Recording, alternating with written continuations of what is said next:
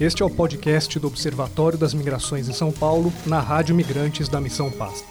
Você sabe o que são direitos reprodutivos? Os direitos reprodutivos são direitos humanos relacionados à escolha livre e responsável de se querer ou não ter filhos, quantos e em que momento da vida. Também está relacionado ao poder de decisão quanto à utilização de métodos contraceptivos ou à manutenção de uma gravidez. Oi, gente, eu sou a Laís, pesquisadora do Observatório das Migrações em São Paulo. No episódio de hoje, vamos abordar os desafios enfrentados por mulheres migrantes para acessarem seus direitos reprodutivos no Brasil. A discussão sobre os direitos reprodutivos começou na década de 80 e teve um marco importante na Conferência Internacional de População e Desenvolvimento, realizada no Cairo em 94. Nesse evento histórico, representantes de 179 países se reuniram e chegaram a um consenso fundamental. Todos têm o direito de tomar decisões relacionadas à reprodução sem enfrentar discriminação, coerção ou violência. Embora esses direitos já estejam consolidados como direitos humanos fundamentais, é preocupante como mulheres migrantes ainda enfrentam dificuldades para acessá-los. Por quê? Essa é a pergunta que nossa colega do Observatório das Migrações em São Paulo, Ludmila Silva, está explorando na pesquisa de mestrado dela. Oi, Lud, bem-vinda. Você estava aqui me contando sobre o aumento nos números de migrações femininas no mundo. Você pode apresentar para a gente um panorama atual sobre a garantia de direitos reprodutivos para mulheres e meninas migrantes? Oi, Laís, tudo bem? É, obrigada. Quem me conhece sabe que é sempre um prazer compartilhar minha pesquisa. Bom, respondendo sua pergunta, segundo dados recentes da OIM, que é a Organização Internacional para Migrações, aproximadamente 47,9% dos 280 milhões de migrantes no mundo hoje são do sexo feminino. E isso significa dizer que mais ou menos 134 milhões de mulheres e meninas é, precisam lidar com a sua saúde em um contexto de migração. E apesar desses números expressivos, estudos recentes mostram que a saúde reprodutiva dessas mulheres migrantes está sendo deixada de lado. Tanto por parte dos governos, né, quanto dos formuladores de políticas públicas e até mesmo da sociedade civil nos países de acolhimento. E a gente pode confirmar essas informações através da análise de indicadores que demonstram vários problemas com as mulheres migrantes. Posso até te dar alguns exemplos. Altos índices de mortalidade materna entre mulheres migrantes, que são complicações né, graves na gravidez, parto ou pós-parto. Também os indicadores apontam um menor acesso a serviços de planejamento familiar, pré-natal, contracepção, uso reduzido de serviços ginecológicos, Há também incidência de maior risco de gravidez não planejada, infecções sexualmente transmissíveis, maior exposição a abortos inseguros, além do atraso na obtenção de cuidados pré-natais. Então, basicamente, os indicadores nos mostram que as mulheres e meninas migrantes têm constantemente seus direitos reprodutivos violados. Entendi. É, conta pra gente, então, por que, que mulheres migrantes estão em desvantagem no que tange os seus direitos reprodutivos? Então, Primeiro é importante a gente destacar que mulheres, né, de maneira geral, seguem lutando pela garantia dos seus direitos reprodutivos. O pleno exercício desses direitos ainda é um desafio para todas as mulheres, por conta né, da persistente desigualdade de gênero na sociedade. Desigualdade essa que gera silêncio, tabus, invisibilidade. Então, assegurar esses direitos para as mulheres migrantes é ainda mais complexo, por conta das especificidades do contexto migratório tanto pelas questões culturais quanto socioeconômicas, né, étnico-raciais, que geram barreiras para o acesso aos serviços de saúde. Eu vou citar alguns exemplos dessas barreiras.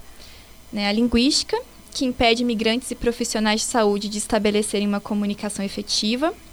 A falta de informação e a xenofobia, sempre muito presente em contextos migratórios. As barreiras socioeconômicas, então, desemprego, a baixa renda enfrentada por muitas famílias migrantes impedem que essas mulheres levem uma vida plena, com recursos suficientes para investir na saúde, e também a ausência de uma política que promova adaptações culturais nos atendimentos de saúde.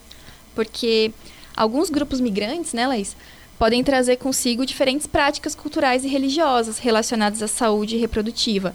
E essas práticas podem entrar em conflito com as normas e práticas é, de saúde do país de acolhimento. Eu posso até te dar um exemplo. Alguns grupos de mulheres têm preferências por paridicócoras, algo que não é o protocolo dos serviços de saúde pública no Brasil. Enfim, são muitas as barreiras que dificultam que as mulheres migrantes exerçam seus direitos reprodutivos é, de forma plena. Entendi. Realmente, Lud, essa é uma discussão urgente. E conta pra gente como que o Brasil, enquanto receptor de grupos migrantes diversos, poderia melhorar os atendimentos de saúde para mulheres migrantes. Olha, essa é uma pergunta difícil, mas primeiro o sistema de saúde precisa reconhecer que as que a, precisa reconhecer as particularidades dos grupos migrantes. São muitas as nacionalidades, alguns subgrupos enfrentam maior vulnerabilidade, como é o caso de mulheres em situação de refúgio, solicitantes de asilo ou migrantes indocumentadas. E o Brasil precisa estar preparado para acolher essas mulheres de forma integral. Ou seja, para além da saúde reprodutiva, é preciso considerar que essas mulheres podem apresentar traumas psicológicos, né, decorrentes de trajetórias precárias e exposição a riscos. E tudo isso precisa ser tratado de forma transversal. Uma outra medida simples, mas muito efetiva, é a disponibilização de materiais de apoio nas línguas maternas de pessoas migrantes.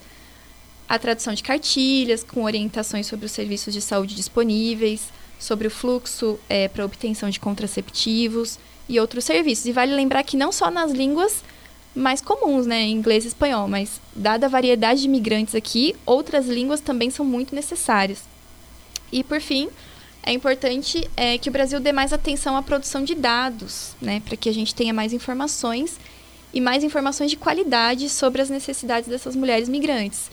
E eu acho que um bom começo seria a capacitação nacional e padronizada dos profissionais do SUS tanto para o acolhimento desses migrantes quanto para o preenchimento do campo nacionalidade nos registros de atendimento.